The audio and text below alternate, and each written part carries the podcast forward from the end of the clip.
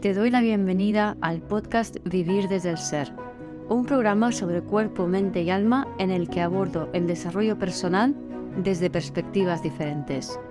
Quiero compartir contigo temas de conciencia, espiritualidad y astrología que me apasionan. Las emociones y su relación profunda y ancestral con el trauma, la conexión con el cuerpo, la evolución de las relaciones conscientes y mucho más. Mi nombre es Guiomar Ramírez Montesinos, soy astróloga, psicóloga, coach transformacional, escritora y fundadora del proyecto consciente Vivir desde el Ser.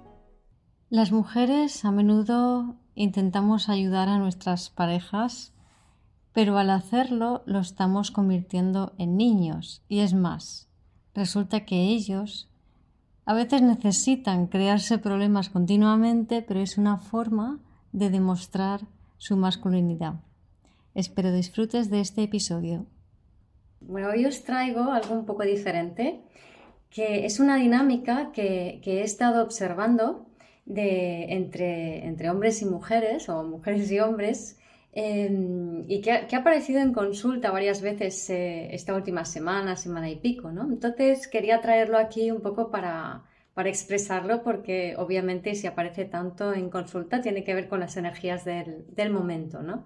Y bueno, está Eris en conjunción al nodo norte, Eris es la diosa de la discordia em, y está en, Aries, claro, el nodo norte también está en Aries, ¿no? Y tiene que ver con, ser, con eh, ser nosotros mismos y, y el conflicto que eso puede causar que nos obliga a ponernos de acuerdo con un otro. ¿no? Entonces, en pocas palabras, eh, los astros, desde, desde, el solsticio realmente, ya lo vengo diciendo, nos, nos piden aprender a relacionarnos de una forma muchísimo más auténtica, más siendo nosotros mismos, nosotras mismas, y desde allí aprender a no a proyectar nuestras emociones sobre los demás, que es lo que hemos estado haciendo hasta ahora, ¿no? O sea, yo me preocupo por ti, en realidad lo que estoy haciendo es lo que yo no sé gestionar en mí emocionalmente, lo vuelco sobre ti, proyectando sobre ti eh, un problema, creyendo que tú eres el que tiene problemas, creyendo que tú eres el que necesitas ayuda, ¿no? Y creyendo que yo soy la que te puede salvar, ¿no? Entonces también la pasada luna llena en Piscis nos traía un poco como la falacia de esta, de esta ilusión de la víctima, perpetrador, sanador y justiciero, que es un poco también el tema del mes, que por cierto eh, haré un live el martes de la semana que viene con Laura sobre esto, eh, Laura Casares, y también el taller de este mes que, que hacemos sobre la herida, las heridas emocionales va sobre esto, ¿no? Además, mi taller mensual también va a traer otro aspecto de esto que será el día 23. no, el día 23 creo que es el de... Bueno, no me acuerdo. Pero vamos, tirando hacia finales de mes está el taller de Laura y mi taller mensual que también va a ir sobre, sobre esto, ¿no?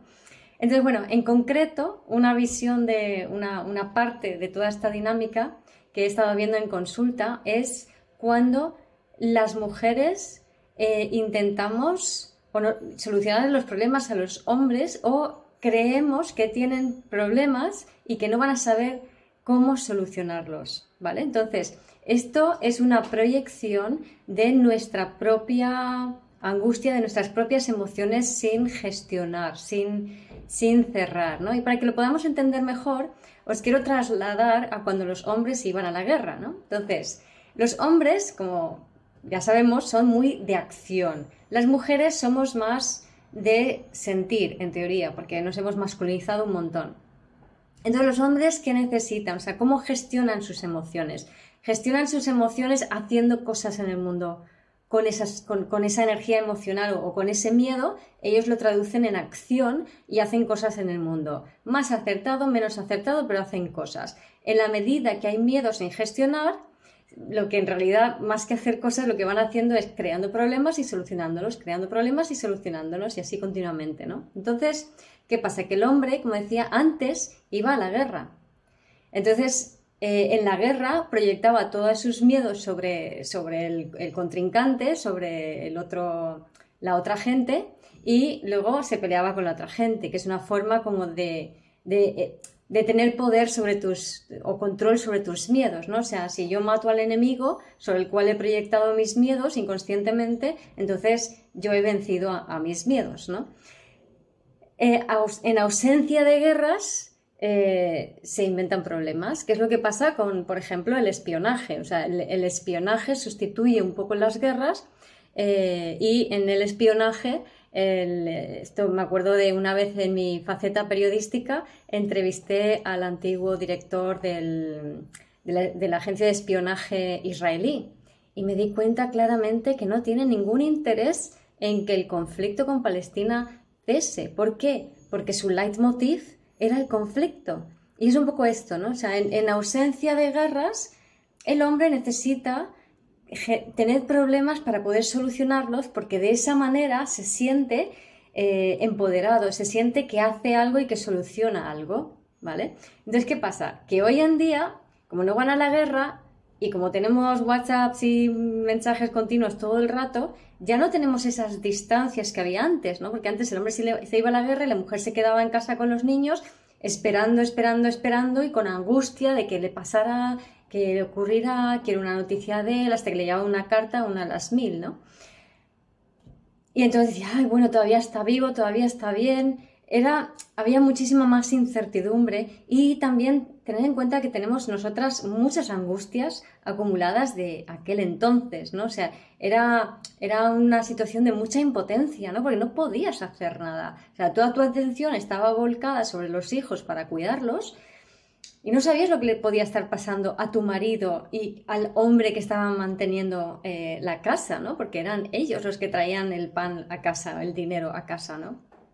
Entonces ahora, em, digamos que toda esa parte emocional sigue por ahí debajo, porque no está atendida ni resuelta, obviamente se ha ido trasladando de generación en generación, y nosotras lo que hacemos es ahora, o sea, como para compensar ese sentido de impotencia, nos preocupamos porque ahora sí que nos enteramos, ¿no? Entonces volcamos toda esa preocupación de qué puedo hacer por ti, que antes se volcaba sobre los hijos, sobre los padres, sobre los vecinos, ahora se vuelca sobre la pareja, sobre el hombre. Aquí estoy hablando de relación eh, hombre-mujer porque es lo, arquetípico, ¿vale? Es como se gestó la herida, ¿no? Entonces, eh, luego en las relaciones que, que no son heterosexuales, pues ya cada uno que, que vea cómo se acopla o se adapta, se adopta, adapta este arquetipo a, él o a ella misma, ¿no?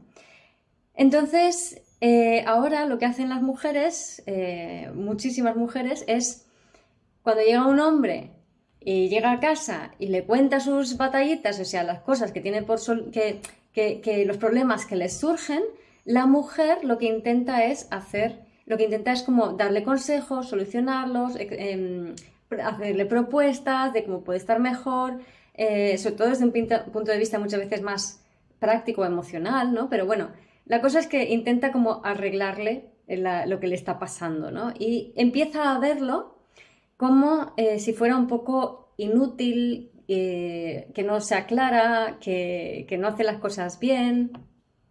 Entonces, ¿qué ocurre? Que que lo que está haciendo es infantilizando, lo está proyectando sus propios sea, estamos proyectando nuestros propios temores como mujeres sobre ellos, creyendo que no, van, que no se va a poder arreglar, que no se va a poder eh, solucionar, ¿no? Entonces, si no arregla, si no soluciona, ¿qué va a ocurrir? Pues que entonces mm, nos vamos a quedar sin nada, ¿no? Que eso es ese recuerdo de la guerra, de cuando las mujeres estaban en casa, que si el hombre no vuelve, si el hombre no gana, no va a volver a casa y entonces me voy a quedar sin nada, ¿no? Y entonces eso es cuando la mujer eh, entramos en esta dinámica de convertir la relación de pareja en una relación de madre-hijo. ¿vale? Empezamos a cuidarlos, empezamos a creer que no pueden, empezamos a tener fantasías de que son incapaces. ¿no? También al hacer esto, lo que estamos haciendo, les estamos desvirilizando, estamos reduciendo su masculinidad, su, su potencia, porque ellos basan su masculinidad en la capacidad de conseguir solucionar y arreglar cosas, ¿no? Entonces les estamos desvirilizando y esto a su vez sirve a un doble propósito. O sea, por un lado estamos proyectando todos estos eh, miedos heredados de que si no vuelve eh, y no, no, se, no se gana la guerra, entonces me voy a quedar sin marido, me voy a quedar sin nada y voy a tener que luchar yo por todo, etcétera, etcétera, ¿no?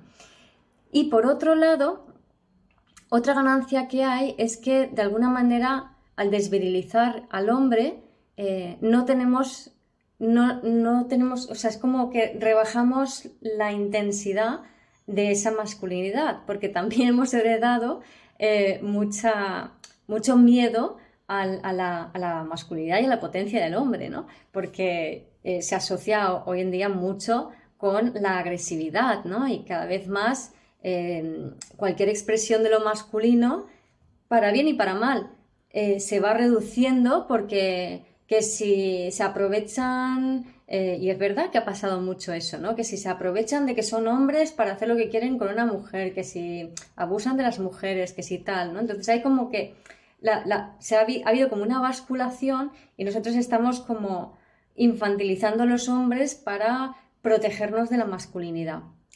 El resultado de eso es que entonces nosotras nos basculamos a lo masculino, nos hacemos más masculinas y cuando en realidad eh, si habéis leído el libro de Los hombres son de Marte y las mujeres son de Venus, eh, ahí habla de que esta dinámica es al revés. O sea, es la mujer la que intenta expresarse emocionalmente. Claro, este libro ya fue escrito hace unas décadas.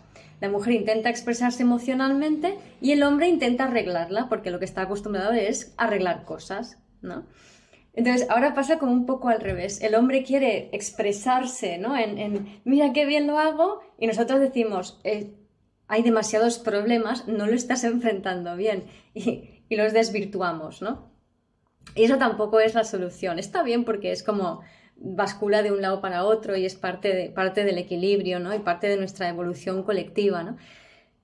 Pero yo creo que es interesante que si ya tenemos un cierto nivel de conciencia, eh, empezar a revertir esta situación y que las mujeres recuperemos nuestra esencia femenina, que también nos hagamos con nuestra parte masculina, pero de una forma equilibrada, ¿no? Intentando mm, imponernos a nadie, ni a los hijos, ni a los maridos, ni a nadie.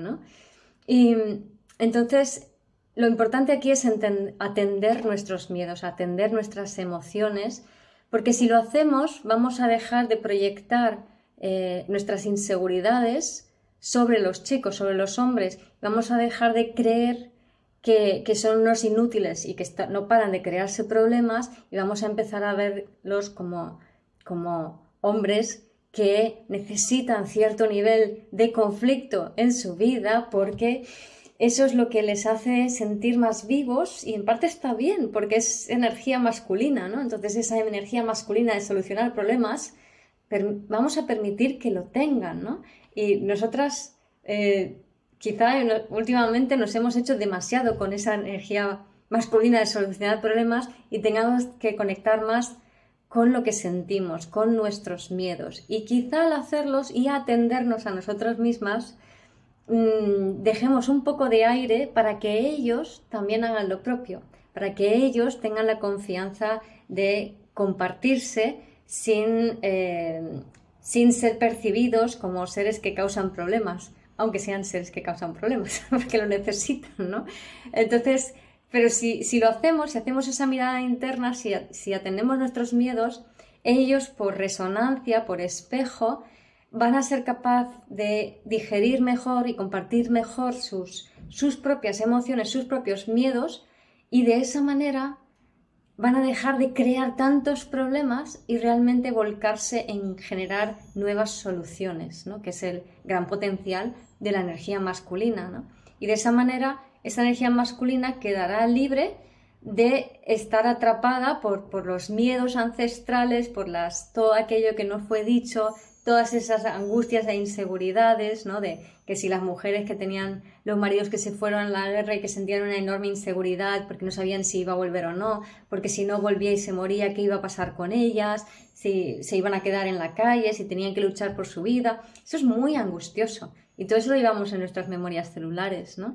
Entonces, poner demasiado el foco en, en ellos y en lo que hacen y dejan de hacer nos va a conectar con esas memorias celulares.